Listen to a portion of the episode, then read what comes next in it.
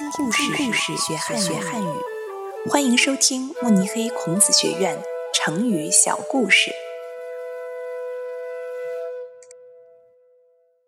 杯水车薪，出自《孟子·告子上》，改编者何曼。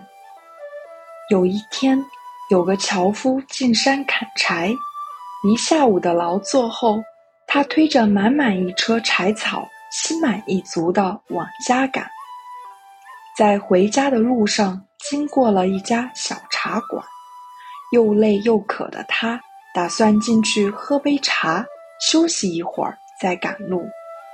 没想到刚坐下喝了一口茶，就听见门外有人高喊：“不好了，柴车着火了，快来救火啊！”樵夫立刻起身。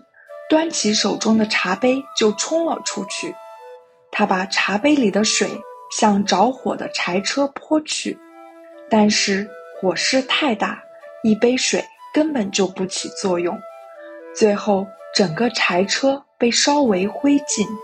樵夫伤心不已。杯水车薪，原意是指用一杯水去救一车着了火的柴草，现在。比喻力量太小，解决不了问题。